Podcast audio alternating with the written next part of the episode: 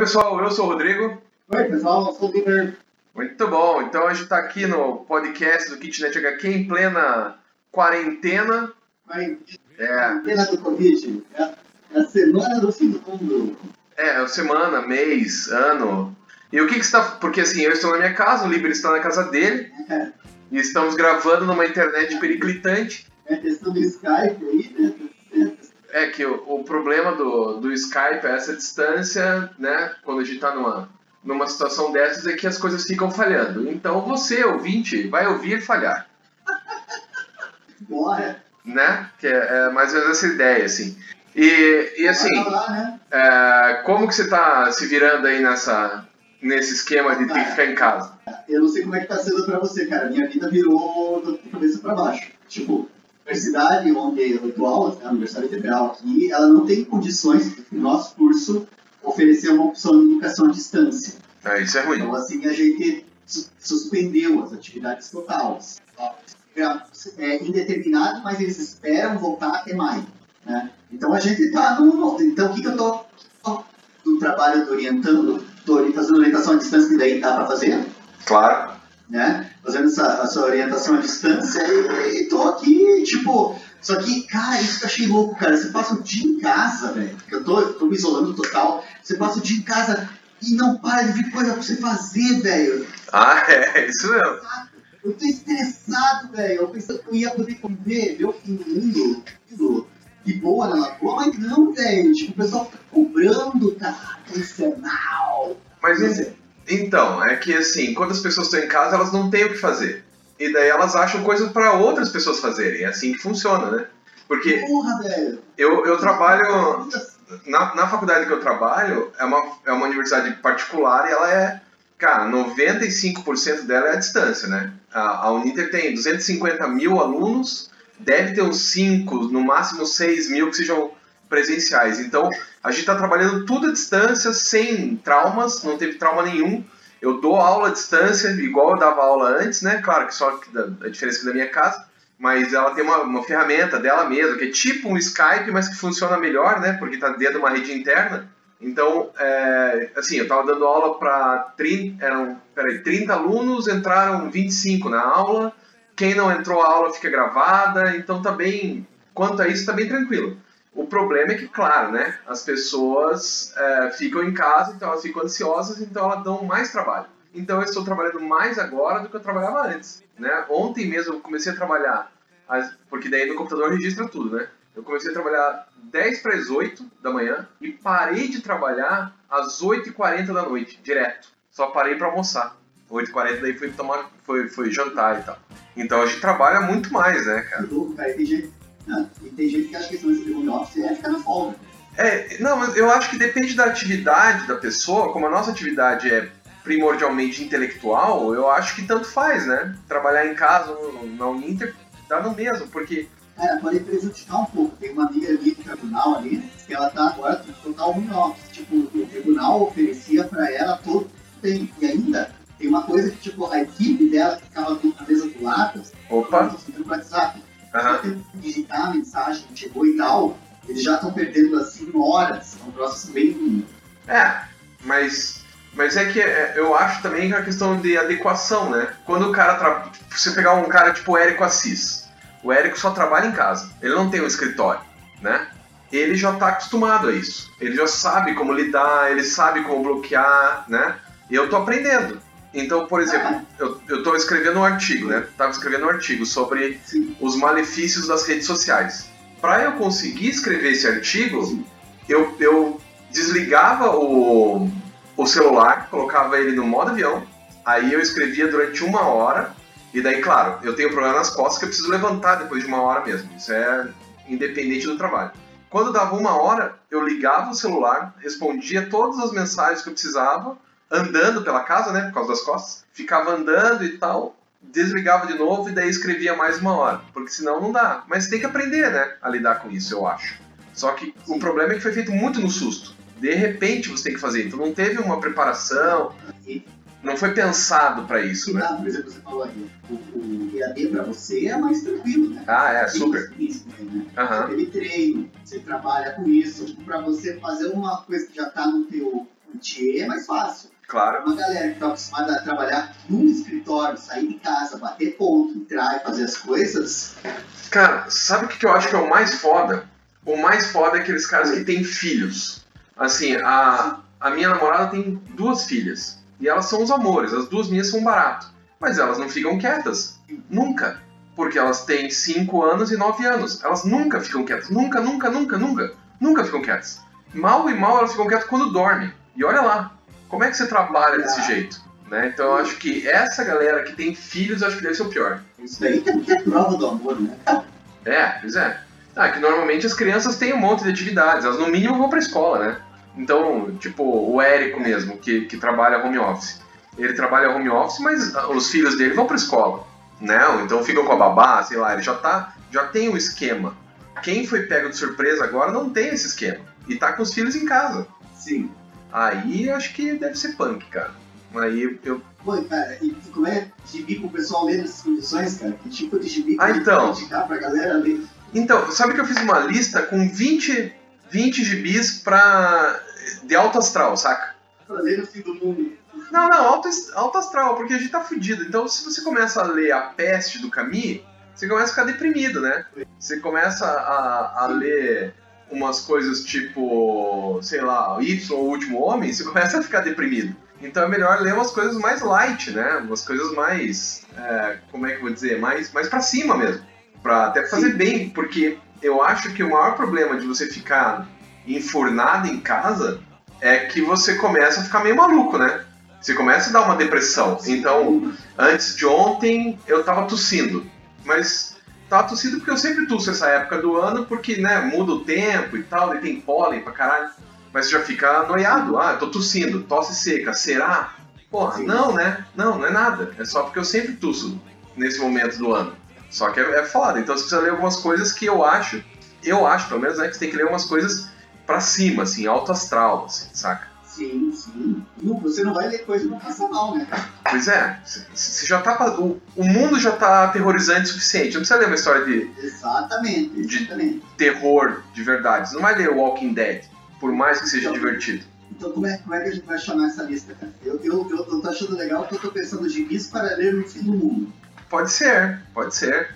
É, eu sei que eu fiz, eu fiz 20. Você quer começar? Como é que a gente faz? Eu fiz é, 10 importados e 10 nacionais. Você, você, ah, você fez 20, né? É, eu vou, vou, não, eu vou complementando aqui, vou complementando. Mas assim, se fosse para falar um primeiro, uma coisa que eu estou pensando aqui faz um tempo, é. já, que eu queria fazer, era é até isso que eu ia fazer. Você está falando de gibis, são gibis que você já leu, né, na verdade. Sim, sim, já li. E eu, eu vou indicar os que eu já li também, só que os gibis que eu vou reler. Boa. Se a gente fosse brincar e, ah, eu tô brincando com essa história de fim do mundo. Então, o mundo não vai acabar, né, gente? Isso daí, tipo, eu não sei o que vai ser o futuro, mas vai ter um futuro. Então, né, calma aí, não é, não é um meteoro mesmo, né? E se eu fosse dar dicas assim, aí eu tô. Opa, falhou? Todo mundo. Acho que tá pesado. Eu ia dar uma dica aqui, eu vou anotar a dica dela, assim, já vou falar. Mas eu tava com plano já no tempo de começar a reler Planetário. Boa! Que boa! Planet... Cara, e reler Planetário, assim, os 28, as 28 edições. Aí a Rô tá lendo aqui em casa, assim, que a gente combinou, né, dela, dela ler, assim, é, essas, essas edições, né. É, ela tá lendo ali, não sei o que ela tá achando, depois a gente vai conversar, mas eu tô doido pra começar a ler, assim, tipo, essa vai ser minha primeira. E daí, tipo, porque o Planetary, né? E, tipo, você já leu, né? Você sabe que é uma puta história, é uma homenagem para todos os gêneros pop que existem na, isso. século XX, né? Que, que é um apanhado. Então você vai ter uma. uma. como é que eu vou dizer assim? Um, essa relação com as referências, né? Que a gente sempre fala da cultura nerd, que a gente precisa estar fazendo referência, né? A gente já, já brincou disso, né? Ah, tem referência. Tem que ter, né? É obrigatório ter essa referência. Tem, que ter a referência. E aí é bacana que ele tem um monte de auto-referência, tem um monte de coisa dentro da própria história ele pega, é, tipo, é uma emulação da nossa cultura, só que ele se apropria daquilo, coloca dentro do universo ficcional muito próprio. É tipo a Liga Extraordinária do, do Alan Moore, cara. Só que, tipo, o jeito que o Alan Warren Ellis fez ficou muito divertido, muito maneiro, é muito gostoso, é muito nível de leitura. É. Então, assim, pra rever, pra revisitar é muito massa, cara. Eu, eu indico demais, assim. É, não, Planetary é sensacional. E, e tá saindo de novo, né? Tá saindo capa dura, acho que pela Panini agora. Em quatro volumes. Capa dura, né? E, cara, eu não sei, eu não peguei nenhuma delas pra olhar, né? Pra ver qual que é. Eu também não, eu, eu tenho aquela edição Omnibus americana, né? Sim. É Eu tenho essas pequenininhas. Pra ler o gibi, elas são uma delícia. É, o Omnibus não é legal pra ler. Essa encapa dura é legal, tem em qualquer lugar pra ler. Isso foi uma coisa que eu me preocupei com a minha lista também. Todas as coisas que eu vou falar tem pra vender, né? E lógico, se você está nos ouvindo, poxa, prestigie o cara da Comic Shop da sua cidade. Se na sua cidade tem uma Comic Shop, como aqui em Curitiba a gente tem a Itiban, vá na Itiban. Na verdade, nesse momento de crise, você não precisa nem ir. Não, não sei. Você manda um e-mail, uma mensagem no Facebook, uma mensagem no, no Instagram, mensagem no Twitter, e-mail, e a, e a Itiban vai entregar na sua casa. Saca? Depois você deposita o dinheiro, se você não quiser encontrar para não passar o cartão, sei lá, deposite o dinheiro na Sim. conta deles, eles entregam. Então, assim, seria legal, né, se você pudesse prestigiar os pequenos. Porque a Amazon não vai falir. Tá falando de. Sim, é, isso aí a gente tá falando de Itiban porque Itiban é muito próximo. Nossa, né, Isso, porque tá aqui em Assim, Curitiba. tipo, nós estamos aqui na, na cidade de Curitiba e tal, assim, mas se você tá em São Paulo, pô, entre em contato com o pessoal, porque, tipo, essa, essa crise vai ser violenta pra muita gente, sabe? Pois é. Então, que a gente puder ajudar o nosso comércio local mesmo, assim, o nosso, aquele comerciante que tá com a gente ali e tal, que a gente puder ajudar, é, é estar junto. É, lá em São Paulo tem a, tem a Ugra, né, que é bem bacana, tem a Monstra, Tem que é bem Ugra, bacana, tem a Comics, que é bem bacana, né, que são comerciantes pequenos. Exato, e agora isso vai ferrar todo, tá todo mundo, cara. Pois é, assim, porque muitas das compras de história em quadrinhos são feitas meio que no impulso, né, a pessoa tá andando e, ó, ah, vou comprar um, um gibi. assim. E agora não vai ter esse impulso porque a pessoa não vai estar andando. O foda, por exemplo, de comprar no Amazon, você tem que ver assim, a Opa, o cara- falhou, falhou, volta. Nariz, você coleciona ele vai o quê? Então calma, Libre, você tem que refazer. Você vai pegar a Amazon e o quê? Não, você pode pegar em casa, né? Só que, pô, envolve uma cadeia enorme de pessoas para fazer essa entrega. Claro. E você daí tá focando o comerciante local. Se você for fazer o, a encomenda, por exemplo, na MT, ela mesma vai estar trazendo É, na Itiban é a própria Itiban que vai levar. Assim, tipo, tu- tu- é, nesses casos, assim, tipo, se você for para pensar em termos de, de. Tá tendo muita gente que tá fazendo uma rede de serviços é, delivery, mas daí é o pequeno comerciante que entrega diretamente na tua casa. Esses que a gente tem que valorizar. É, é isso mesmo. Mas que vão precisar bastante e, e, né? Então, se você puder, né, prestigiar o seu comerciante local, seria bem legal. É lógico que a gente entende que boa parte das, das cidades do Brasil nem tem livraria. Aí tudo bem, daí você compra online, vai fazer o quê, né? Você não vai viajar até a cidade mais, mais próxima para comprar. Mas aí você pede pela internet. Mas se você tiver num centro que tenha uma, pô, tente ligar pros caras, mandar e-mail, mensagem no Twitter, Facebook, Instagram, que eles vão te levar em casa e tal. Bom, Sim, aí a minha. Ah, diga. A tua. A tua lista. Vamos lá. É, o primeiro da minha lista, Quadrinhos alegres. isso, que não é um motivo tão alegre, é o Asterix, do Uderzo e do Gotini, que o Uderzo faleceu antes de ontem, né? Aos 92 anos, não morreu de, de coronavírus, ele morreu porque ele já estava bem velhinho, bem debilitado, ele morreu de, de, de velhice, né? Teve um ataque cardíaco no caso, mas, é, assim, falência múltipla dos órgãos, mas morreu de velho, né? Uma morte até bacana, assim, morreu dormindo e tal, aquela coisa. Mas então, assim, o Asterix é sempre muito divertido. Qualquer álbum do Asterix que você pegar, você dá risada. É, é legal também, se você vai pegar os gibis Asterix, você dá uma olhadinha nos desenhos que são hilários. Né? Você vai ver o, o Chatotorix tomando bordoada, porque ele é chato demais, ele é o bardo, né? o cara que fica cantando e tal. Você vai ver o Ideia Fix, que é o cachorrinho do Obelix, está em todos os quadrinhos que o Obelix está. Ele tá também aprontando alguma coisa, correndo atrás de uma libela, de uma borboleta, fugindo de algum esquilo. É sempre muito legal. Acho que o Asterix é uma das coisas que mais alegra as pessoas, assim. Não, isso você tá falando, eu tô me lembrando de quando eu era piazão, assim, né? Tinha. Pô, eu vou ser sincero com você, cara. O Asterix, eu nunca gostei de Asterix, mas calma. Calma. Mas o, o fato de eu nunca ter me interesse, gostar assim de vou gastar dinheiro para comprar o álbum, eu nunca tive isso. Porém, eu tinha amigos que tinham. Eu via o quanto o Asterix era importante nas turmas, assim, de É. gente que não acompanhava quadrinho que nem a gente acompanha. O Asterix ele, ele quebrava muito a parede de quem não, não era fã de quadrinho, assim, sabe? É, então, tipo, eu acho assim que é uma obra do caramba. Pô, você lembrar dela agora, assim, eu acho, acho muito boa. E, e vale também falar que, pô, as histórias eram pra cima, eram legais, mas ela tinha toda aquela relação com a época, né? Tipo, aparece muitas figuras políticas da época, cantores, atrizes, né? Ainda hoje, né? Você vai ver o Papiro de César, que foi o último que saiu. Acho que foi o último que saiu aqui no Brasil. É, o cara que rouba os documentos do, do César se chama Wikileaks, tudo juntos. Wikileaks. Né? Então, assim, continua, continua nessas, né? Mas vai, Liber, qual que é a sua próxima? Se foi, cara, como será que vai ser? Oi? Será? Não, não sei, cara. Não sei porque cortou o que você falou, então não sei. Mas, Não, é... não, o que será que vai ser agora do Asterix sem o Terzo? ah não, mas você já tava sem o Derzo fazia tempo, né? Já faz Ah, uns... não exemplo, né? Não, não. O último que ele desenhou é o que o céu caia sobre nossas cabeças, que é, infelizmente, é bem mal desenhadinho. Você vê que ele já tá debilitado, que ele faz uns quadrinhos gigantescos pra dar mais espaço. Que é esse álbum? Ah, não sei. Acho que é 2007, cara. Acho, mas eu não sei, não sei mesmo. Daí depois entraram outros dois caras que estão à frente do Asterix, que já lançaram quatro álbuns, né? É, as- acho que é o Asterix e os Pictus. Os Pictus? O Quatro Altos desde 2007. É, acho que sim. E daí tem é, o Vampiro de César, tem a La Traviata, não, La Transiberiana, uma coisa assim que não saiu no Brasil, e mais um que também não saiu no Brasil. Vamos ver se sai agora, né? Até poderia olhar aqui no computador, mas dá preguiça. Oi? Bizarro. E ainda tem o nome do Terzo e do Gostini na capa, né? Tem junto com os outros dois caras, né? Mas só lembrando que o nome do, do Walt Disney também tá na capa de tudo, ele morreu faz mais tempo. Pô, mas é bem, bem interessante, né? Pois é. Uma obra segue em frente. É, mas teve, teve problemas lá na França, o pessoal falou que não ia aceitar, mas, mas deu, deu, foi. Imagino, cara. Foi. Mas tá, qual que é o seu próximo aí? Cara, nesse projeto de releitura, cara, uma que eu quero revisitar é a Prometeia, do Alan Moore. Boa. Essa é mais, mais densa, né, cara?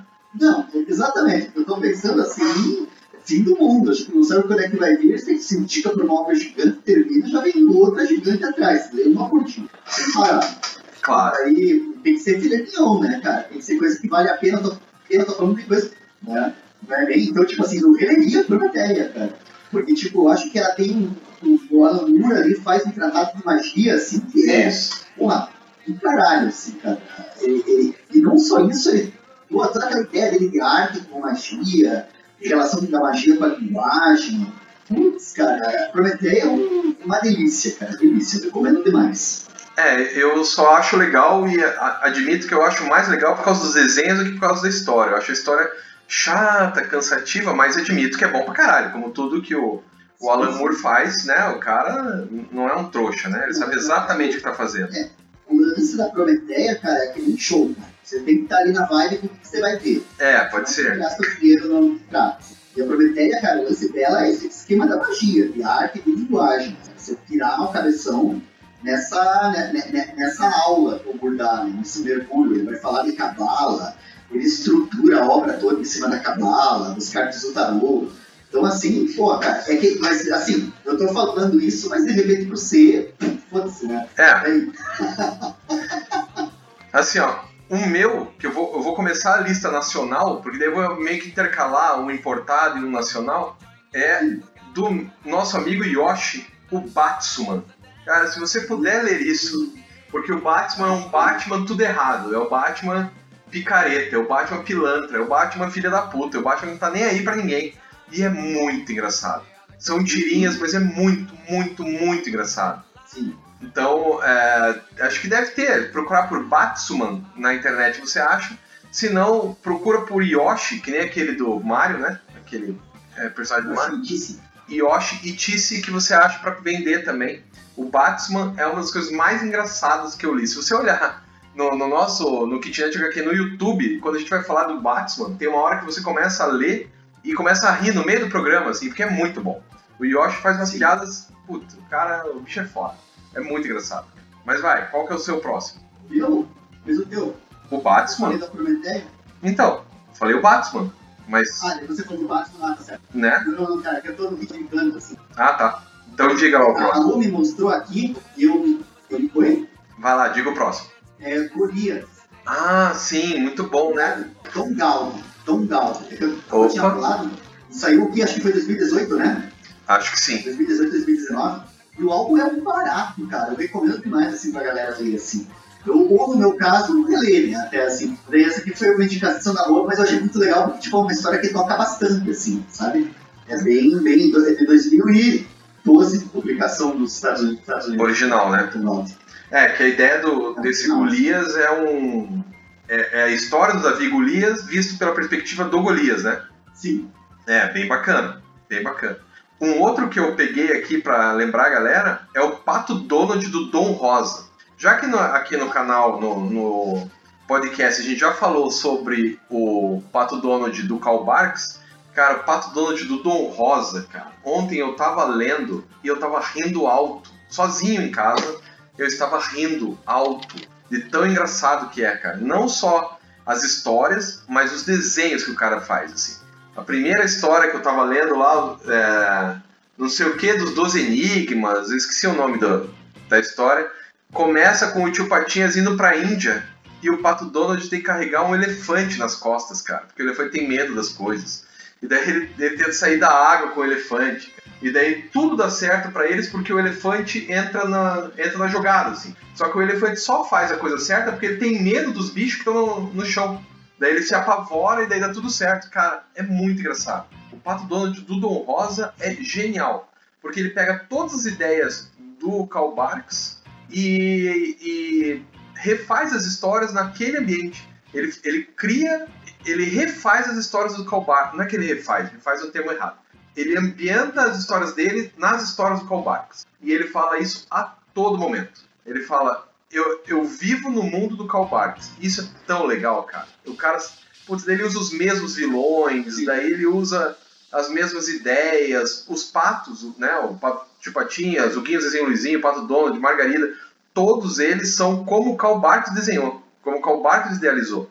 Né? Então não tem nada que veio depois, assim, cara, é muito bom, cara. Pato Donald do Dom Rosa, recomendo muito. E agora tá saindo pela Panini, porque ficou um tempo parado, que era da editora Abril, agora voltou pela editora Panini. Vai, sua vez. Isso aí é massa. Olha só, eu tava falando aqui dos autores nacionais. Shampoo, o Roger Cruz, cara. Bom. É saiu mais recentemente. Só que essa é uma história, eu já falei várias vezes, acho que é a minha história nacional favorita. E não no sentido assim de que, ah, super top de qualidade. Eu acho que ela tem muita qualidade, né? Mas não é essa, é é uma questão afetiva, cara. É a história assim que, puta, me toca no esquerdo assim pra caramba, assim. Eu, eu adoro, afetivamente, assim, acho que é a minha história é a minha favorita, assim, sabe?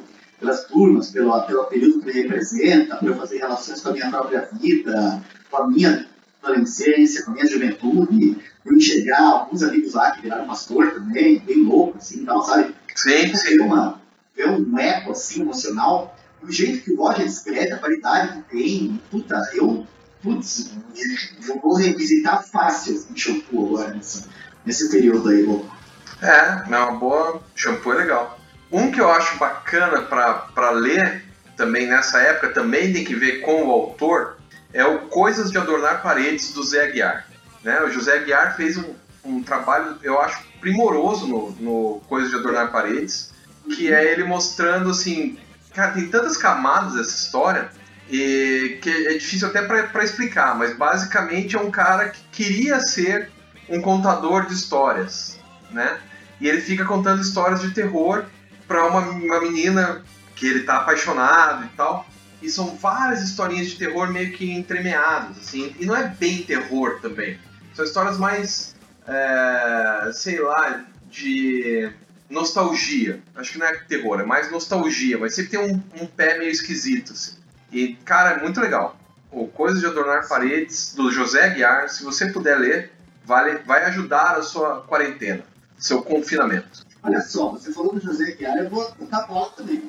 É um ping-pong. Vai. Outro José, falando aqui que falei do, Golias, do Molde, né? Cheguei, mas eu tô pensando sempre em Opa, tá pensando em quê? Por que, que travou? também esse personagem é, o José Guiar, Opa, né? É, Liber, você vai ter que falar tudo de volta. Ah, Malu, ok. Personagem maluco do José Guiar, vai. Não, cara, e, e, então, eu não sei se você vai editar isso, mas é, eu às vezes também escuto um monte de truncado por esse ator. É, mas como tá gravado, tá sendo gravado aqui, não tem problema se você não ouvir. O problema é eu não ouvir, porque eu tô gravando aqui, né? Tá beleza. Eu acho. Né? Eu espero. Então, não, depois, depois só dá uma escutada nisso daí antes de. de- de- Ah, eu vou deixar assim mesmo, estamos em quarentena. Ah, então tá. Se for feiticinho edição com um bom velho esquema esquema que tiver aqui, então vou retomar aqui minha palavra. Então retome sua palavra. Né? Então é o seguinte, cara, Zé Aguiar é uma personagem maluca. É bem legal. Uma, uma maluca. Foi? É muito legal. Malu é muito bom. Então, porque eu tô falando das grandes sagas, né, de épicos. E a Malu, ela começa como coadjuvante de uma série que o jogo chega no final da década de 90, assim. E você pegar, tentar pegar, sei lá, coletando mentiras dela, pegar os álbuns, tudo isso daí, eu acho que você consegue falando com o José Aguiar. Então você procura Sim. José Aguiar, quadrofilia, Quadrinhofilia. na internet aí, você vai, você, você vai ver, vai entrar em contato com o próprio autor, né? Ele agora está na Alemanha, tá, tá, tá um tempo lá, tá fazendo uma bolsa de estudos lá, uma pesquisa lá. E, mas, tipo, pô, entra em contato com ele que pouco, mas essa. A, a, pô, é uma que vale a pena rever porque é legal, tipo, tu vai vendo a trajetória dela.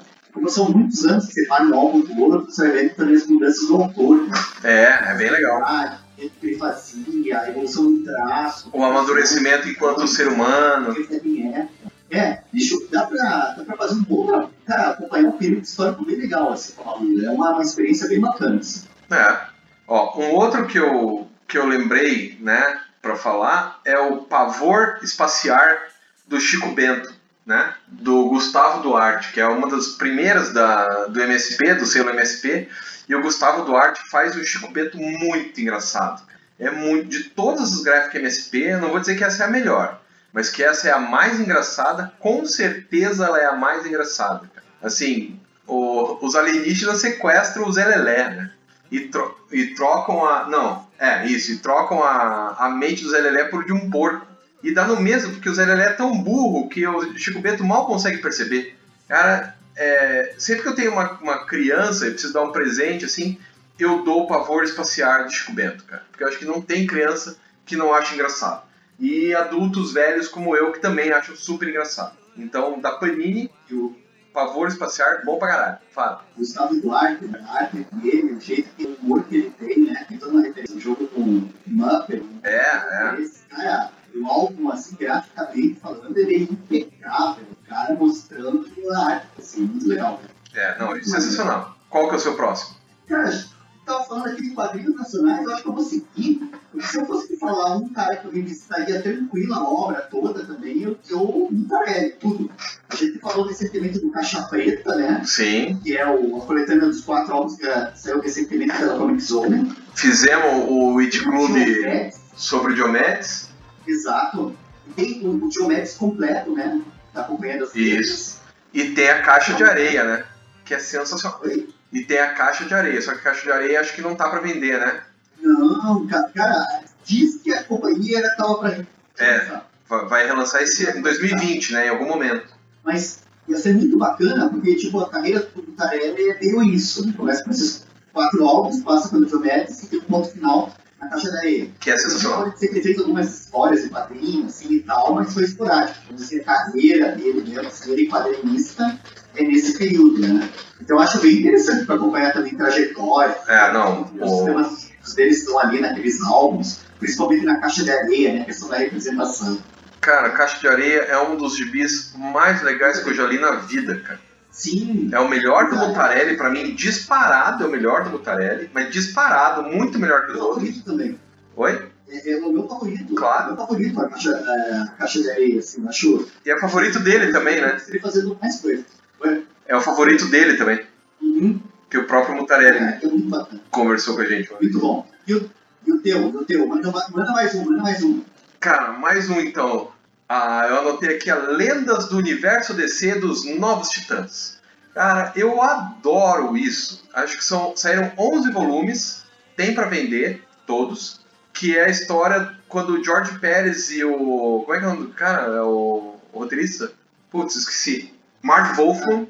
Quando o Mark Wolfman e o George Pérez se juntam, e assim, os caras explodem com os Novos Titãs. Explodem, eles fazem um negócio muito bacana. E eu reli, tudo bem que tem uma tem a questão do coração também, porque tem as coisas muito idiotas, né? Que você, tipo, o Robin tá lá, os amigos deles vão ser mortos, mas ele não tem uma máscara, então ele não pode salvar. É, vai ter que morrer, né? Eu não tenho máscara, vai morrer, né? Então tem umas idiotices assim. Tipo, tem o cara que ele é o super vilão Mega Power Blaster, daí ele usa roupa de colante, sendo que ele é um ele é um líder religioso, né? Mas tudo bem, a gente ignora isso, que afinal é o, é o mundo dos super-heróis e tal. Mas é muito legal, cara. Tem uma história dentro desses 11 que eu não me lembro onde que tá, que é quem é Dona Troy, que vai o Robin, a, a Dona Troy, que é a Moça Maravilha, ela vai se casar e o Robin dá de presente para ela uma, uma investigação para saber de onde ela veio, porque ela não sabia a origem da vida dela. E daí ele vai atrás, cara, é emocionante assim. Eu li agora, esses dias aí, faz o quê? Uns 3, 4 meses, e assim, rolou um suor macho dos meus olhos, cara. Escorreu um suorzinho macho dos meus olhos. É muito legal. Lendas do Universo DC dos Novos Titãs, os 11 volumes, vale muito a pena ler. Próximo. Cara, eu tô com uma pira muito louca. Se eu conseguir fazer isso, eu espero conseguir. Pegar três dias, dois talvez, ler o cérebro todo numa tacada só. Eu já fiz isso e não recomendo. Então, não, mas é que você fez isso em primeira viagem. Eu sou praticamente uma escola. Pode ser, pode ser. então, assim, eu nunca tinha feito isso. Eu sempre lia de pausado Teve época que, é, não sou aquelas coletâneas maravilhosas, né, pelos arcos fechados, então eu revia só que daí esperava três meses pra ler o outro. E, tipo, você já tinha falado isso, que você tentou ler uma vez só e não Não, eu, eu li uma vez só numa praia. Eu fui pra praia e li. Cara, eu vou fazer, eu vou experimentar fazer isso, que eu não tô na praia, mas eu tô, tipo, assim, na borda do mundo também, cara. E vou, vou, vou ler, cara, vou experimentar ler então, assim uma sentada só, assim. Sabe que acho que é, isso, é, isso é uma diferença, assim, né? Eu lembro quando teve aquela pandemia do H1N1, eu tava numa outra universidade, tava na UPET na época, e não tinha essa coisa EAD. Então realmente eu fui para casa e eu não tinha o que fazer. Né? Eu ficava lendo gibi, eu fiquei é, escrevendo alguma coisa e tal, né? Acho que eu, foi em 2009, né? Eu tava no mestrado. Então eu escrevi as coisas pro mestrado e tal. Agora eu trabalho igual. Eu não tenho mais tempo para ler. Tipo, ah, vou ler o Sandman de uma vez só, só quando tiver férias, porque estar em casa ou no, na Uninter dá, dá no mesmo para mim agora. É bem, isso é, uma, uma, diferença boa, né? É, cara, é, como é que é? Os ônus de ser um cidadão exemplar, né? Contribuindo pois é. O Raul Seixas, um belo, para o nosso belo quadro social. É, para fazer a fortuna do meu patrão, né? Como diria. Aí, cara. Como, como aquela piadinha, né? Se, se, se eu trabalhar direitinho, com todo o meu afinco e me empenhar bem, ano que vem o chefe troca a BMW dele. Né? Então essa é a, é a relação. Mas tudo bem, mas é, por outro lado também, você ficar sem fazer nada às vezes dá uns ruins, né? Eu acho que é melhor ficar trabalhando ah. do que ficar sem fazer nada, cara. Eu, eu acho que ficar confinado sem fazer nada eu acho que seria bem pior, cara, para mim, pessoalmente, assim. É então, né, é, eu sinceramente, eu tô trabalhando mais do que o normal até, mas eu não tô achando ruim não, cara, eu tô achando bacana, falando sério agora, eu acho bem bacana, eu tava escrevendo de boas, li o trabalho dos, dos meus alunos, e assim, é melhor, cara, você não fica pensando em desgraça o tempo inteiro, porque no sábado e no domingo, no domingo principalmente que a Ingrid saiu daqui, né, voltou pra cidade dela e tal, cara, você fica pensando muita besteira. Você fica vendo noticiário, grupo do WhatsApp. Sim. É muita besteira, assim, muita coisa ruim na cabeça. Aí quando você vai trabalhar, querendo ou não, eu trabalho com educação, dou aula para educação, e você fica tentando achar soluções para o mundo, cara. E isso é tão mais legal, assim, então Sim. eu acho bom, eu acho bom trabalhar pra caralho, mesmo. Pra, mentalmente, para mim, me ajuda muito. Cara, cara quero pegar esse teu gancho e trabalhar pra caralho, cara, porque eu tava falando com o Sam. Ah, vai. E, cara, eu lembro que em 1995, quando o New Gaiman veio pro Brasil a primeira vez, eu fui lá pra São Paulo com os amigos de Curitiba, né, no núcleo de quadrinhos e tal, pra ver o game, pegar o toque com ele e tal. E ele fez uma audiência pra imprensa, no do hotel, tava lá, e daí ele comentou uma coisa que me marcou, assim, que, tipo, na época, o pessoal falava que o Sandman ia acabar, né, e tal, que ele tinha planejado acabar no número 75, e a revista ainda estava é, girando, né, ainda estava acontecendo. Aí ele falou que tinha planejado que acabasse porque ele adorava fazer o certo. Mas ele sabia que uma manhã, ia chegar amanhã, que ele ia acordar, se olhar no espelho, passar um rosto, suspirar e falar, puta, tenho que fazer o treino de hoje. É, isso é uma Essa merda. frase me marcou muito, porque é uma coisa que você gosta de fazer, que tá te fazendo bem, que, que tá, todo mundo tá adorando, tá te, te jogou na, no alto da vida e tal, e é maravilhosa e tudo mais, mas você sabe que um dia você vai cansar, sabe que um dia você não vai aguentar. Daí eu puxo o seu Madruga também, que trabalhar não é ruim, ruim é ter. Então eu entendo a tua, tua, tua apego ao trabalho, que é um apego que eu tô vendo muitos colegas meus, assim, que tipo, ficam me infernizando, achando coisa para fazer, vamos montar as cartinhas das nossas caixinhas que estão no fundo da gaveta, que não conseguem ficar paradas e não conseguem contemplar, na verdade, o grande horror da existência. Pura e simples, você está fazendo alguma coisa. Né? Ah, pode Então, ser. assim, eu tô muito me agarrando nesse horror desse existencial, sabe? E, tipo assim, eu tô curtindo. Eu acho que a- esse chacoalho que esse vírus está dando na gente, o principal, é justamente repensar o nosso papel nesse mundo, o nosso papel nessa máquina que não pode parar, essa coisa que a gente não pode não fazer nada, e a gente não pode ficar quieto, e a gente não pode, não pode não fazer, sabe? Tem que estar sempre produzindo, porque senão você não justifica a tua existência. É, eu tô, eu tô mais caminho. mas isso. Acho que o Sêneca falava isso, né, cara? Antes de Cristo. Calma, você vai ter que falar de novo. Eu não tô alucinado, eu só tô de boa. Eu não quero ficar alucinado. Ah, Eu quero ficar bem tranquilo. É, não, mas eu, eu curto bastante o que eu faço, cara. Eu, eu gosto bastante de orientar o pessoal, de ler, escrever e tal. Então, pra mim, Eu também, eu adoro, eu adoro, eu adoro e eu acho muito bom fazer isso num setor limitado, assim. Porque daí eu trabalho que é o processo que me transforma em produzir enquanto ser humano, e não um processo que me exaure. Eu não Ah, prefiro pode ser. Não, mas eu, eu curto, eu tô curtindo, mas assim. E na verdade, sendo bem honesto, assim, a minha vida não é que ela, ela não piorou, ela ficou igual, só igual. A única diferença mesmo é que eu não tô fazendo pilates. E isso talvez me dê um problema, né? Se não fizer exercício, vai, né, cara? Se tiver problema em tudo, né? é, então, não, eu tô fazendo exercício, mas fazer em casa é uma coisa, cara. Fazer com a, com a mulher lá, fala, olha, te cuidando, sabe? É bem diferente. Eu fiz ontem em casa, hoje eu já tô com dor, porque devo ter feito errado, porque sou burro, né? Então isso tá me fazendo diferença. Mas o trabalho, sinceramente, pra mim tá igual. Eu acho, tô achando que isso, não me incomoda muito, assim. E eu acho que se eu ficasse sem fazer nada, eu me incomodaria, cara. Eu, porque eu me lembro quando, quando eu tô de férias, eu preciso dar uma volta de vez em quando, assim, pelo menos uma vez a cada três dias eu preciso sair, dar uma olhada nas coisas e tal, pra curtir a vida, afinal de contas. E nesse momento eu acho que trabalhar é mais útil pra mim do que ficar parado. assim. Mas enfim, é, voltando aqui. Isso, é. é. Uma outra. Em vez de reler o planetário inteiro, em vez de reler o Asterix inteiro, não, vamos fazer planilha. Ah, não, eu oriento alunos, cara. A, a parte burocrática até tem, que é chato pra cacete. Mas orientar é legal, cara. É legal. É bem legal. Né? É, tem os projetos do- dos alunos do, do mestrado são muito bacanas. Aí é legal, tô, tô curtindo. Mas assim, ó, outro legal. O Yeshua. O Yeshua do Laudo com o Omar Vignoli, né, que faz a, a arte final. O Yeshua é sensacional. É a história do Jesus, aquele Jesus Cristo que não, eu não acredito que ele era o filho de Deus, mas coloca um cara tão bacana, bicho, na, no gibi, que eu gosto daquele cara. Porque é, é como diria o. Como é que é o cara do Guia do Mochileiro das Galáxias mesmo? O autor?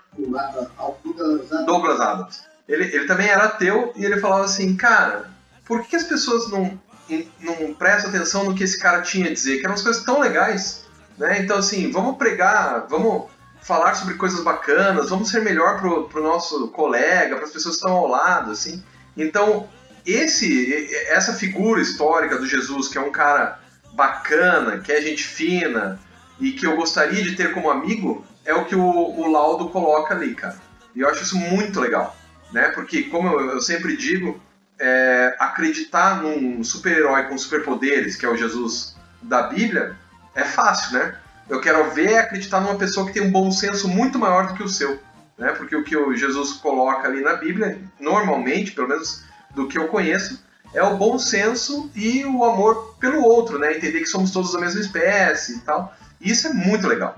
E eu acho que o, o Laudo conseguiu fazer isso de um jeito muito bacana, cara. Então eu recomendo o Yeshua, que é legal pra cacete. Ah, sim, e se você é cristão, tem o anjo Gabriel, tem a presença de Deus, ele é o filho de Deus no, no gibi também, né? Não é uma obra apócrifa nem nada disso. Eu estou dizendo que a minha leitura é a de um ateu e é muito legal esse álbum, cara. Muito legal esse gibi. Sempre sempre pensa, eu diria, né? Se ele tivesse Exatamente. aqui, ele ia falar pra você ficar em casa e ia dizer que é uma limpezinha e você pode sair na rua. É, ele ia falar, vai lá que o que é mais importante é o dinheiro, né?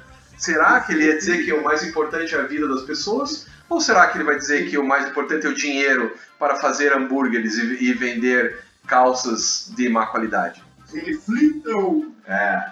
Bom, qual que é o seu próximo? Próximo de- de- de- dessa, dessa leva assim, de quadrinhos, assim, é, eu tava pensando no Alan Moore também, que na verdade isso não seria uma releitura.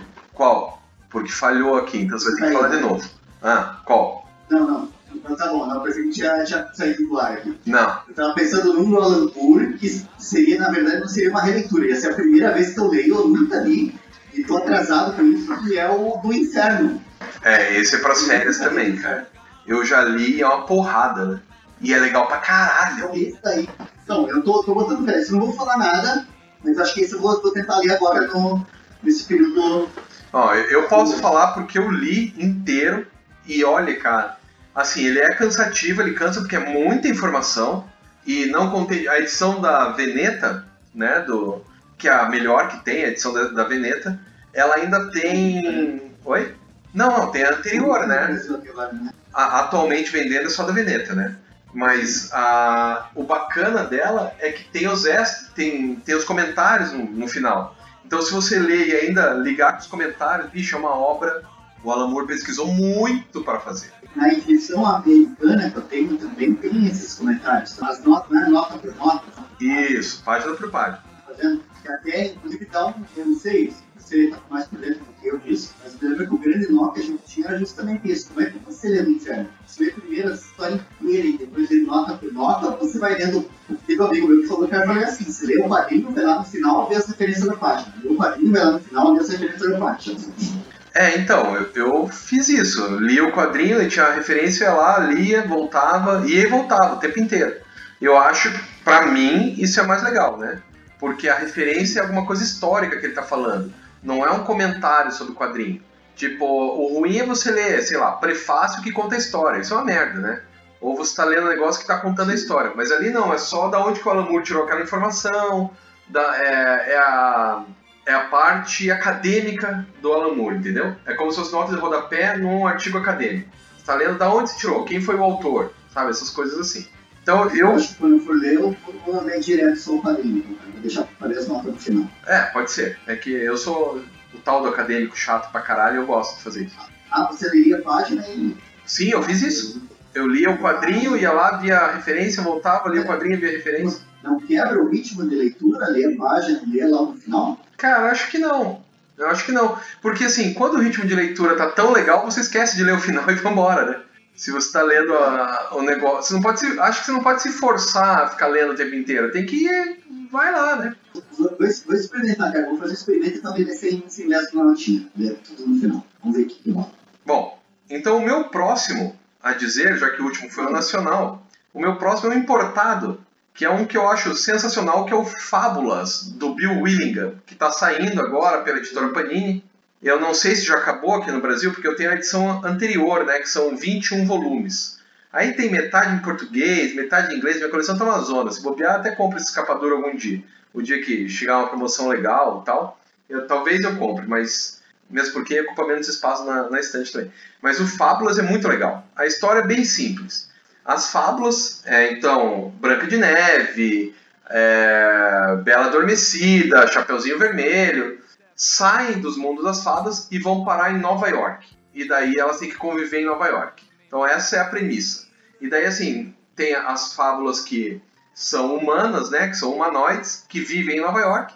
E tem as fábulas não humanoides, como os Três Porquinhos, como o anãozinho lá do, do Pequeno Polegar, que vivem em outro lugar que é a Fazenda, né? Então, e daí ficam junto com quem manda em Nova York é a Branca de Neve, quem manda na fazenda é a Rosa Vermelha, que é a irmã da Branca de Neve. Então, cara, é muito bacana. São 20, no, no original, são 21 volumes que eu li todos e, putz, cada volume fecha, acho que praticamente todos fecham um arco pequeno, mas que no total gera um arco gigantesco, assim, que você acompanha várias coisas. Eu não vou dar spoilers para que você possa ler e se divertir. Fábulas é muito, muito legal. Para quem todo mundo falou que o Fábulas era o novo Sandman. Eu acho que isso é uma certa heresia. Não é tão bom quanto o Sandman, nem de longe, mas também não é tão denso quanto o Sandman. Então o Fábulas dá para ler numa porrada só, porque ele não é tão denso, sabe? As histórias são mais light, mais leves e tal. É, tem menos referência, é, é um processo menos é, cerebral do que o, do que o Sandman. Mas se você gosta do Sandman, acho que é uma boa pedida também. E o seu, Oliver? Ó, ó, eu vou indicar, eu vou indicar um nacional agora. Vai. Eu tô falando nessas de reler e eu acho que eu vou acabar relendo, cara. Eu tava pensando aqui. Você estava falando, eu tava olhando pra estante assim e, e olhando pra estante e pensando, né? E daí, cara, um que eu gostaria de reler é o Cachalota, o Polo dele. Você já fala a tua impressão dele. Não, eu não gostei, mas vai. Não, é, que a tua impressão é a mesma de muita gente, assim, né? E eu sou um que eu sou, eu, eu sou muito fascinado por esse quadrinho, por esse gibi. Eu acho ele muito interessante, assim. Eu gostaria até de reler, porque, que nem a gente brinca, né? Ele foi, acho que, o primeiro, ou um dos primeiros lançamentos de quadrinhos da CIA. Acho que foi o.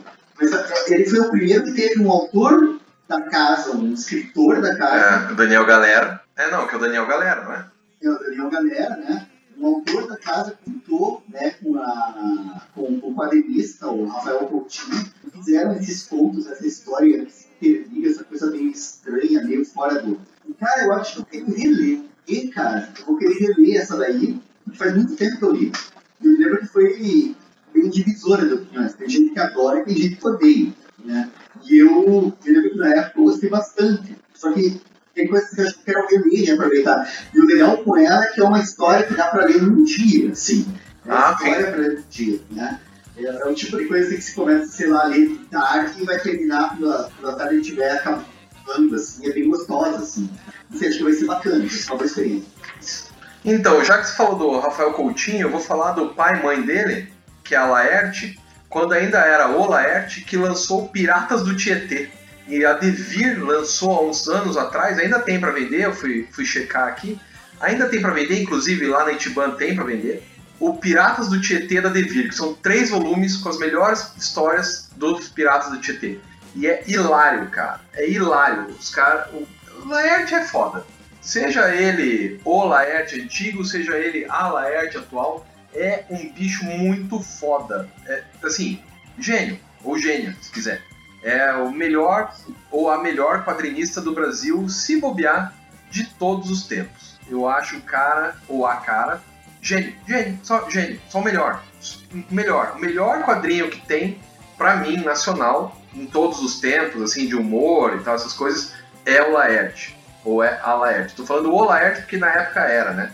E tem meu lado historiador que não me deixa fazer anacronismos. Então, cara, Piratas do Tietê, se você nunca leu, faça esse favor a você mesmo. É uma das coisas mais engraçadas que você pode ler na vida. Vai, Liber, sua vez. Então, a Laerte, então, tem esse coletâneo de trabalhos com Piratas do Tietê, são só histórias dela ou tipo, é misturado? Não, não, só, só as histórias só dos piratas. Não tem nem o resto. Nem tem é, aquele dos palhaços mudos, não tem. É só Certo. os piratas mesmo. Esse que saiu pela Devir, né? Que é Eu o que acho que eu. Esse nome dos três tem 21, né? Tem, eu vi lá da última vez que eu fui, pelo menos um tinha. Não tenho certeza se tem os três, mas dá uma, dá uma ligada pra mentir lá que você eu falar pra mentir aí, acho que eu vou dar uma garimpada lá nisso aí, eu tô afim. Ela tá fazendo essa van, essa entrega e aí. É, Acho que eu vou entrar. amanhã ela veio entregar umas coisas aqui pra mim. Tá, qual que é o seu próximo? Beleza, acho que eu vou falar com ela. Olha, então, eu tinha falado do, do, do Nacional, né? E agora eu tô no japonês, cara. Japonês. É, eu descobri pela japonês, cara, mangá. Vou falar mangá, mangá que eu vou descobrir. Esse eu não li, cara. Esse eu não vou ler. Esse é novidade. Que é mangá mesmo, cara, Full Metal Alchemist. Pô, falo muito bem, mas eu nunca li também. É, então, é, cara, é, é quadrinho de ação fantástico. Se passa na Alemanha em 1920, num mundo onde a alquimia existe. Hum. Cats, me corrigindo. Mas assim, tipo, é, tem todo o que steampunk, né? Só que em vez de ser uma ciência, é alquimia que move as coisas. E daí tem o, os irmãos, né? O Eduardo e o Alfonso, que eles são alquimistas, estão estudando alquimia e eles queriam trazer a mãe deles de volta dos mortos com a alquimia. Aí dá tudo errado, se fodem de uma maneira espetacular, assim, e o que sobrou deles tenta correr atrás para recuperar o que eles perderam. Assim. Tipo, a história é sobre isso. E, cara, Bacana. É muito, muito, muito maneiro, cara. Bem, tem no Netflix tem duas séries, cara. Só pra você ter uma ideia. Esse é um mangá que tem duas séries. Uma que eles tinham feito antes da série acabar, que daí tem um final bem diferente. Ela, ela é outra coisa, tipo uma terra paralela do, do Full Metal. E a outra que é o Brotherhood, que eles chamam, que daí é bem fiel ao anime, assim, né? Ou melhor, é mais fiel ao anime, né? Ao mangá, aliás, desculpa, ao mangá, não ao anime. Mas assim, cara, o mangá eu tô achando bem legal. É uma autora, Hiromu Arakawa. Cara, é, é uma moça fazendo um quadrinho desses shonen pra, pra menina, assim. Shonen, né, que fala? Shonen.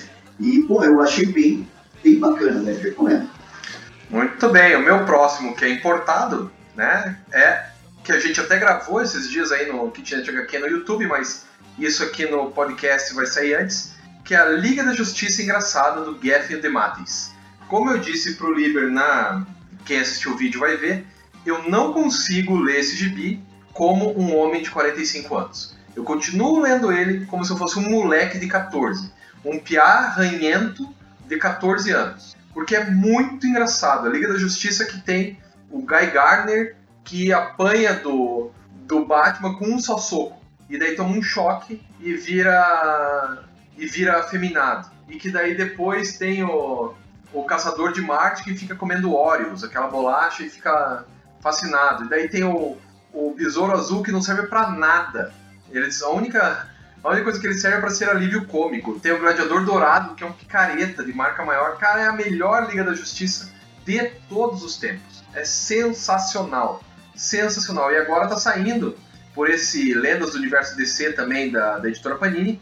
Vale a pena comprar isso. Eu tenho o Omnibus norte-americano, que eu achei que nunca mais ia ser lançado.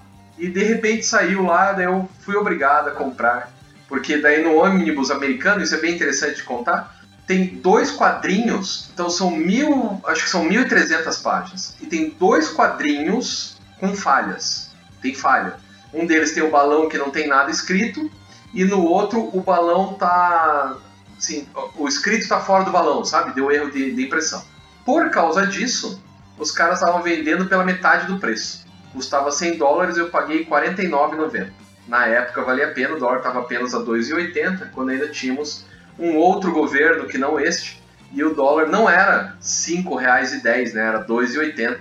Aí eu pude comprar o gibi e é sensacional, apesar de, admito, ler no ônibus sempre é ruim, né? O ônibus é muito grande, você tem que ler sentado numa mesa e tal. Mas, cara, a Liga da Justiça do Geff e do Demates é sensacional. Você, Liber? Cara, nessa tua linha eu queria falar do Shadow.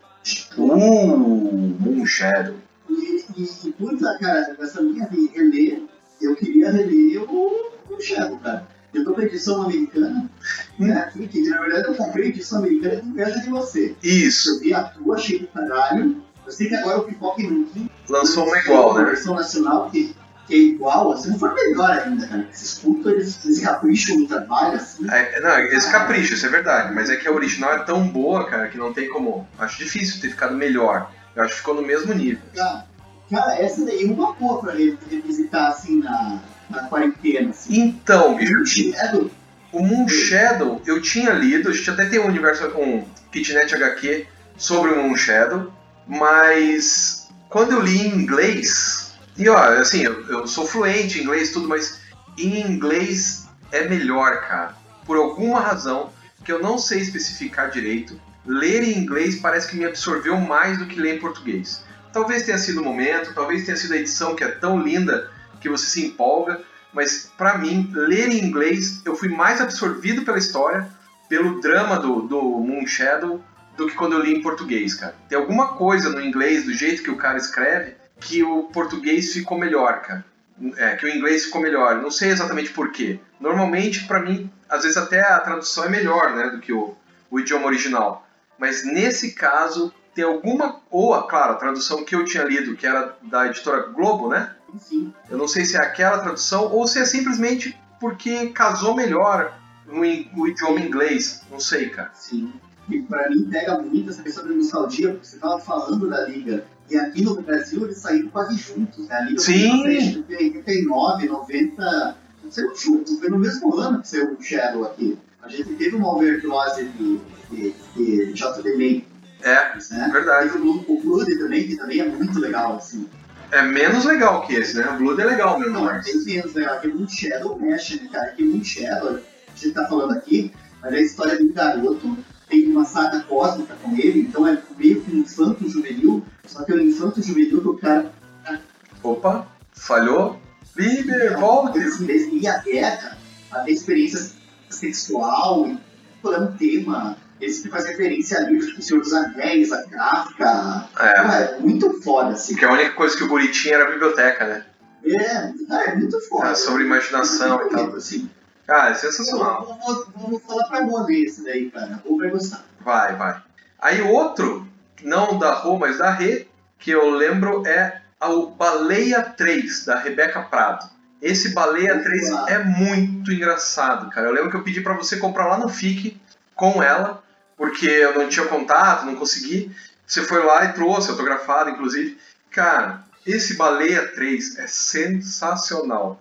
Assim, é, é a Rebeca Prado, que faz tirinhas cômicas, mas num nível, cara, difícil de, de pegar também. A menina faz um trabalho que é exemplar, cara, de história em quadrinhos de humor, tirinhas de humor.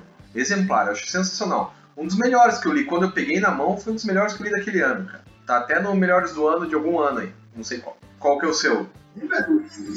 Jason? Boa, boa também. Esse, esse foi o que a Rô aqui sugeriu. E eu acho bacana porque são histórias curtas, curtas, feito- feitas pelo Jason, pelo Jason, sei lá, Acho que ele é americano, né? Então é Jason mesmo. eu, né? Não? Não, ele não é americano. Não? Ah, então deve ser Jason. É um país meio escandinavo, assim, Ah, pode ser. sabe? Pode ser. Daí é Jason. E daí o Jason. O Jason. E daí o Jason, cara, é, o Jason. é, cara, esse- ele, é- é, a gente já tinha falado que tem outro álbum dele que a gente não lançou, mas o Jason, eu acho. Esse, é do caralho. É, o outro álbum que a Mino lançou é o Eu Matei Adolf Hitler, né? Que também é muito bom. Também é muito, muito bom. Bom, daí o meu. Na nossa lista, Rodrigo. Ah, tem muitos, cara. É, eu ainda tenho um, dois, três, quatro, cinco. Tenho mais dez ainda. Cinco importados, Nossa. cinco nacionais. Então vamos, cara, que eu tô querendo assistir Mogli aqui também. Ah, tá. Muito bem, muito bem. Sabe que eu tenho o DVD do Mogli, né? Comprei quando a, a FENAC tava fechando, eu comprei por R$ 2,50. E essa, essa versão nova é muito bacana. É, é bem legal mesmo. Mas então tá, ó. Um que eu achei bem bacana e que eu recomendo pra todo mundo é o Lucky Lucky, do Gotini com o Morris, o Morris, que foi lançado pela Zarabatana aqui. Oi? Eita, não sabia. Que era o Gotini? É ele? É ele. Que- René Gotini.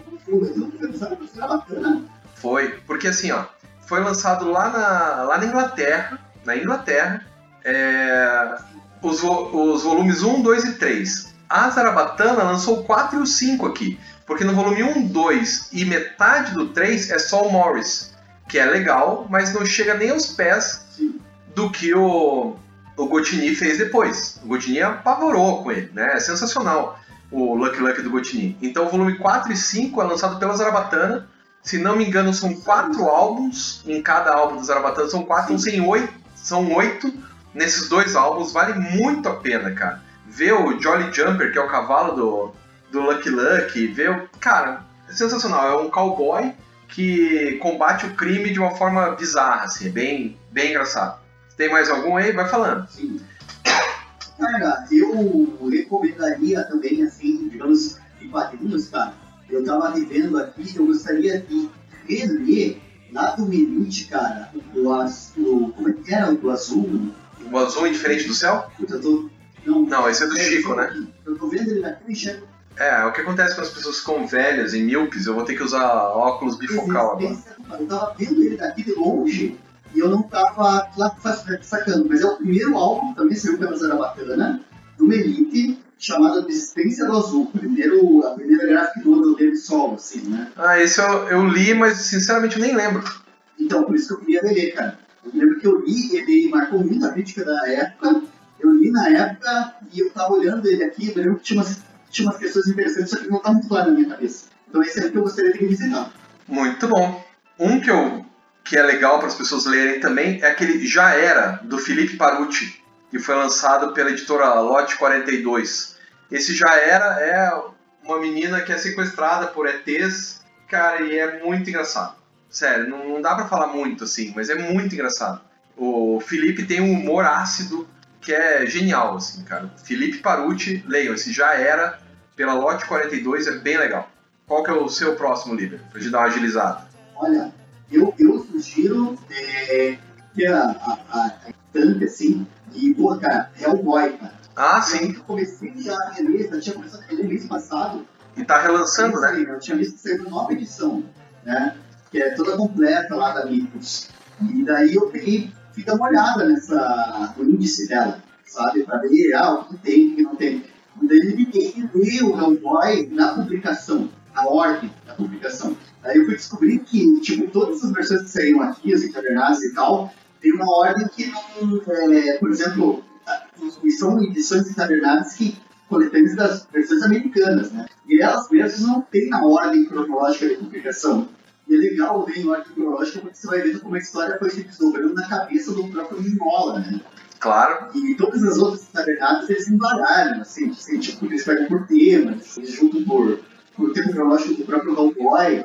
Daí ali eu tô vendo como não, o Mingola foi inventando, assim, a coisa. Tá sendo bem legal, assim, cara. Hellboy e é coisa pra caralho pra ler, velho. É muita coisa, cara. Que massa. Tipo, tá sendo legal.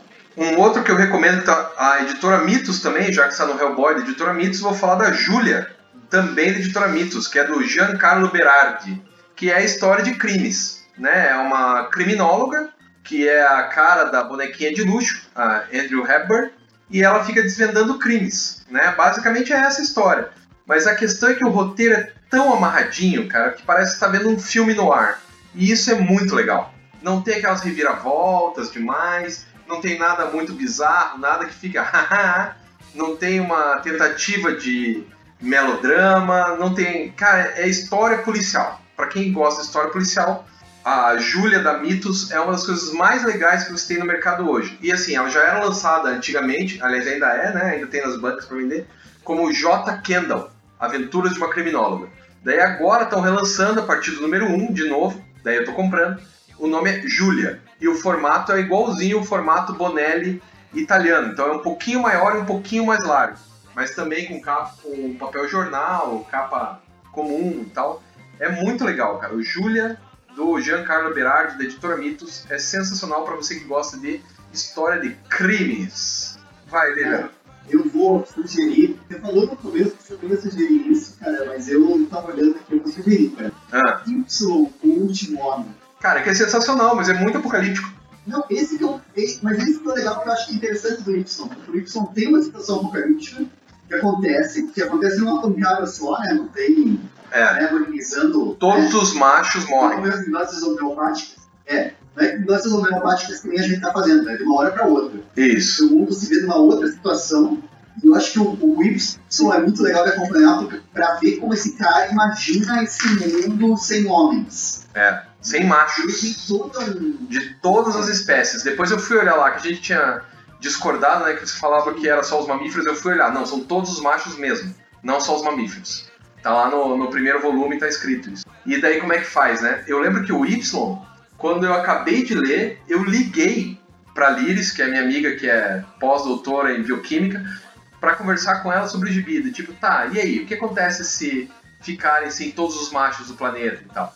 E É é uma obra que, puta, eu adoro. Adoro muito, gosto muito. Então, eu acho que então, são marcos fechados que considerando a vida desse mundo novo. Não é tanto um. um, um, um, tem, tem uma.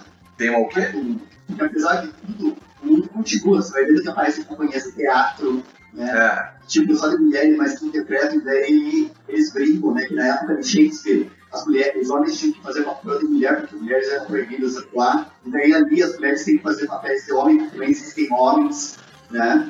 E, tipo, é muito bacana o jeito que ele constrói, o jeito que ele desenvolve. E o final, cara, o final Gibson é o melhor final de série que eu já vi. é verdade. É E ele vai verdade. acompanhando aquilo, cara, e aquele último número, cara, porra do caralho, velho. Porra, tocação total. Sabe aquela piada que o cara fica contando e é o finalzinho que compensa, assim, que faz tudo. Tudo eu e tudo caminhou até ali, vale a pena. Aquele final do Y. É muito do caralho. Não, é, é sensacional. Adoro, adoro. Bom, vou reler. Aí, outro que eu, que eu indico é a Amnésia, do Will Leite, do, do site Will Tirando. Eu tenho em, em papel aqui. A Amnésia é a véia chata, que mal-humorada, reclamona, que todo mundo conhece uma. Se não for a sua avó, é a sua tia. Se não for a sua tia, é a sua vizinha. Todo mundo conhece uma amnésia. Isso quando você não é a também, né? Quando não é você a amnésia. É sensacional, cara. A amnésia do Will Leite é uma das coisas mais engraçadas que eu já vi, cara. E o Liberty. Muito bem, lá. Aí, ó. Ah. Eu tô me co- me coçando pra ler, cara. Esse, esse eu vou, pegar um dia e vou ler também inteiro, cara. Em cabo a. Sete Soldados da Vitória, cara. Eu leio do começo ao fim, cara. Esse eu tô empolgadíssimo. É, não, isso é bacana. E, tipo assim, pra quem não sabe, é uma das histórias do Grant Morrison. Acho que é uma daquelas que a galera, de modo geral, tem consenso que é boa. Né? Não sei se ela é muito polêmica. O que, que você acha? Ah, é é que o todo foi chato, né? O 52, aquela coisa toda foi chata, mas especificamente os Sete Soldados da Vitória é legal. Pois é, cara, porque, tipo, uma história de super-heróis se juntam sem nunca se encontrarem, sem um conhecer o outro pra salvar o mundo, né, cara? É, e nunca se Tipo, encontram. É tão maluca, né? É, o legal é que não tem a porradaria de super-heróis, né? Que primeiro se batem pra depois virar amigos, né? É, e esse daí também, né? Que você fala, tem toda a questão da referência. Mas ele não fica só na referência aos quadrinhos pra você conhecer o que aconteceu lá em 1940. Né? Ele, ele tem referências dentro da própria história. Então, tipo assim, às vezes numa história, um personagem tá entrando numa sala e o personagem que você vai conhecer depois estava saindo dela, entende? Então, tipo assim, você vai juntando esses pedaços pra formar um mosaico maior, assim. Então, tipo, é bem legal, cara. Bem maneiro. Esse eu tô, tô louco pra começar a revisitar aí. E são os personagens muito doidos, né? Muito Sim, sim. é muito legal as leituras que faz, os desenhistas, os arcos, as pequenas histórias, assim, é bem legal. Tem um que eu indico também que é Os Ignorantes, da editora Martins Fontes. Os Ignorantes é um quadrinistas, é um quadrinista, né, que é o Etienne Davadia, que vai ensinar um cara que é um enó- enólogo, né? Não, enólogo é quem estuda vinho, né? Um cara que faz vinhos, eu não sei qual é o nome, mas é um fabricante de vinhos. Então, o fabricante de vinhos explica. Oi? Vinicultor. Escultor. Muito obrigado, muito obrigado, tinha esquecido. Então, o vinicultor vai aprender sobre quadrinhos, enquanto o quadrinista vai aprender sobre vinhos. E é só isso. É o bate-papo dos dois e como que quais são os melhores vinhos, quais são os melhores quadrinhos e cara, é sensacional, bicho. É maravilhoso. O, Os Ignorantes é um, é um gibi muito legal, leve, gostoso de ler. Você, não tem como você sair dele sem um sorriso no rosto. Aliás, como todos os outros que eu coloquei aqui, não tem como você sair dele sem um sorriso no rosto. Seu próximo, Lívia. Ó, eu vou sugerir um peixe dele, Marquinhos. Opa! Esse faz tempo, eu tenho ele desde os 90, que eu comprei. Anos 90 não, na verdade ela começa nos anos 2000, né? Não, era final, era finalzinho dos anos 90. Foi uma história que ele, Marquinhos, publicou nos anos 90, uma mulher quase dependendo na, na, na Terra. E, porra, cara, ele de braço, acho que nunca vai sair aqui no Brasil, porque a produção gráfica dele vai ser muito cara. É verdade. E, tipo assim, e é o, e o, o Dave McKean, tipo, fazendo a arte dele, os quadrinhos dele, só que falando sobre o que ele acha da vida, o universo, arte e tudo mais. Né? É. Que não é um cara fraco também, né? Quero ver dele, assim. Não, Dave McKean é maneiro, cara. Dave McKean É, a Dema aqui é gente também. Gente. E daí, ne- nesse esquema Ele de. toca jazz, cara. Oi? Ele toca jazz e gosta de feijoada, cara. É verdade. E quando as pessoas foram entrevistar ele sobre o Batman, ele ficou muito bravo, cara. Ele falou, cara, eu odeio esse gibi, por que você não pergunta de outra coisa? Foi, foi engraçado, eu vi isso algum dia em algum site, não sei qual. Mas assim, E é uma boa pergunta, muitas pessoas não perguntam de outra coisa, né? pois é, né? Porque ficam naquela coisa meio bitolada de quadrinhos de super-heróis. e tal. Mas então, Um, já que a gente está falando de arte, uma arte completamente diferente da do Dave McKean, mas com certeza ele curtiria, é o Corsários, do Samuca Marinho, que também não tem editor, ele mandou pra gente uma vez, tem até um kitnet HQ sobre esse, esse quadrinho, que é a exploração máxima do Photoshop para imagens de pessoas. Tudo o que o cara fez, e é maravilhoso, parece uma fotonovela, aliás, acho eu que é uma fotonovela, é uma fotonovela feita com, com pessoas reais, que ele fez toda a manipulação gráfica e o cara deve ser um monstro no Photoshop para fazer o que ele fez. O Corsários é muito legal e, obviamente, como o nome diz, conta a história de piratas e tal. Então é uma história também uh, leve, história de aventura e tal, mas com uma arte, cara, uma arte que você fica babando, assim. Tinha horas que eu foda-se a história, eu quero só olhar, quero só olhar, só quero um deleite para os meus olhos. Então esse é o Corsários do, do Samuca Marinho. Qual que é o seu livro? Eu quero ver a queda de Murdoch. Opa! Você não sabe o que eu estou falando? Chega Hill. Chega Hill. Que dó, né? Eu vou. Cara, eu não sei se você tem muito o que falar, né? Essa foi uma das histórias mais icônicas da década de 80. É a coisa acho que mais próxima que a Marvel tem de fato. que maldade. Cara, é maldade, mas, cara, é real. E é uma história que eu adoro, cara. Tipo, o Kelly é um o Frank Miller ali, tem todo. Cara, história do super-herói, que o super-herói mal põe uniforme. É, é, é um lance assim que o cara não tá. Nem todo mundo estava na época discutindo o que, é ser super-herói, não. Ele, ele pega, conta uma puta história que nunca tinha pensado em contar antes, né? E o troço sério, e o troço vai. O troço espontâneo, é honesto, assim, cara. Porra, bonito pra caralho. Eu quero Murdoch, quero Murdoch. Muito bem. Sabe um que é legal pra caralho? Que também é gênio, também da década de 80, que eu acabei de, de pegar da editora Veneta, Além de Palomar, do Gilbert Hernandes. Cara, o Além de Palomar, a gente já tinha visto o Palomar nos outtos dois álbuns, né? Qual que é o nome deles, Liber? Você lembra aí? Distrofismo Humano e o, e o outro eu não lembro não. Mas. Oi? Sopa de Lágrimas. Sopa de Lágrimas, é isso. Distrofismo Humano, Sopa de Lágrimas e agora Além de Palomar. Esse Além de Palomar é a história da Luba. Então, desde que ela era neném, por que, que ela se tornou aquela mulher uh, agressiva que ela é? Tem desde o começo, desde que ela nasce, cara. Aliás, literalmente desde o momento em que ela nasce. Então, o Gilbert Hernandes, no ápice dele, e a editora Veneta está fazendo um trabalho sensacional de resgatar o, o Hernandes aqui no Brasil. Que é um cara que passou fora do radar no Brasil na época, e agora finalmente estão descobrindo que o cara é gênio. Gênio. Só isso, gênio.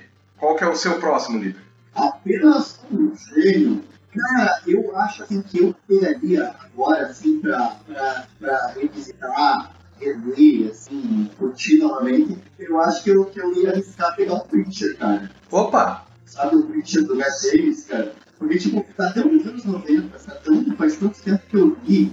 Eu me lembro que me marcou bastante, eu me lembro que teve uma época na carreira que tava muito difícil, assim, que tava mal, assim. Ela era uma bosta trabalho, profissional, na família, aquela tudo horrível. E foi uma história do Preacher que conseguiu desconectar, tipo, conseguir entrar no outro mundo e voltar a melhor.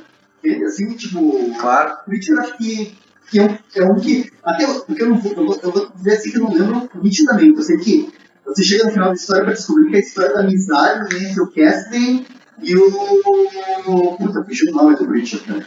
O Jesse Custer. Custer. Jesse Custer. É a história da amizade entre os dois, né? A Tulipa tá ali no meio ali e tal, mas tipo, é os dois, assim, a relação dos dois comando a história. E eu acho bem maneiro, cara, acho foda, assim, acho bem, bem legal. Muito bom. Quero reler. Se der, se der tempo, eu não faço questão, mas se der tempo, eu vou reler, cara. Vamos ver quanto tempo que. É. Bom, agora o meu último quadrinho nacional, porque já falei nove, o décimo, é o Níquel Náusea do Fernando Gonzalez. Níquel Náusea é uma, também é uma das coisas mais engraçadas que tem, que é só sempre tirinhas com animais. Normalmente é o Níquel Náusea, né, que é um, é um rato, um rato escroto, que vive no submundo de, de uma cidade grande, no caso São Paulo, mas também tem os outros animais e tal, e, e, e é legal que o Fernando Gonzalez é biólogo, então ele sabe as características dos animais e tal, e usa isso para fazer humor.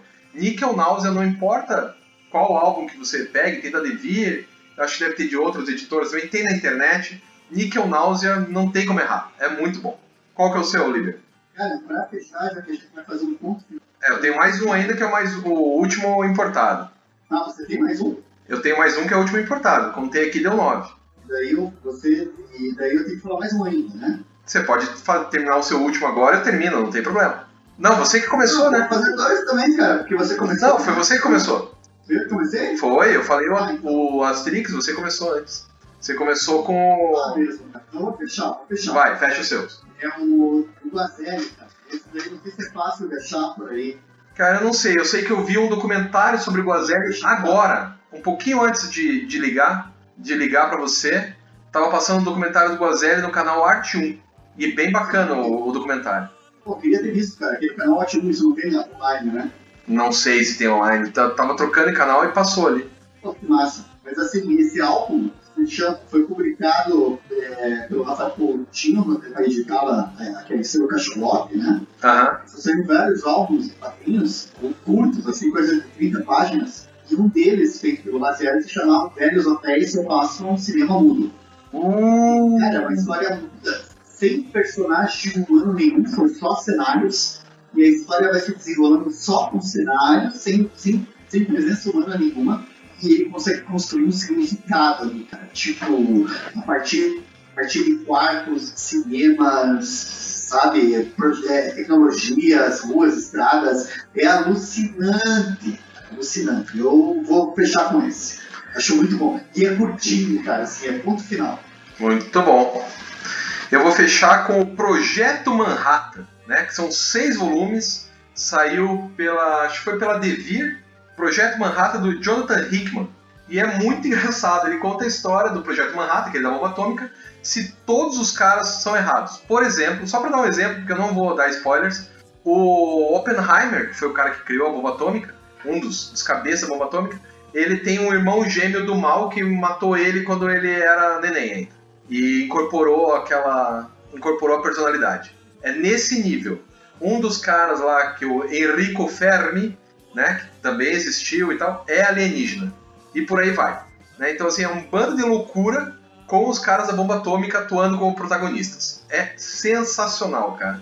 Projeto Manhattan, eu não dava nada pra ele, eu passei várias vezes por ele na, na prateleira lá da Miti até a hora que eu comprei o volume 1 lá na Itiban. E, cara, eu comprei o volume 1 e eu me lembro de mandar uma mensagem pra ela, falou, Miti, tem o 2, o 3, o 4, o 5 e o 6? Ela falou, ah, tem o 2, o 3 e o 4. Daí eu comprei esses, aí esperei mais dois meses, chegou o 5 e o 6, aí eu li todos de uma vez só. Projeto Manhattan é sensacional. E com isso, cara, eu quero ver o final disso. Né? Cara, é muito engraçado. Sério, é muito legal. Mas eu acho que agora a gente terminou, né? Estamos com quase uma hora e meia de podcast. E acho que a ideia é bacana. Você?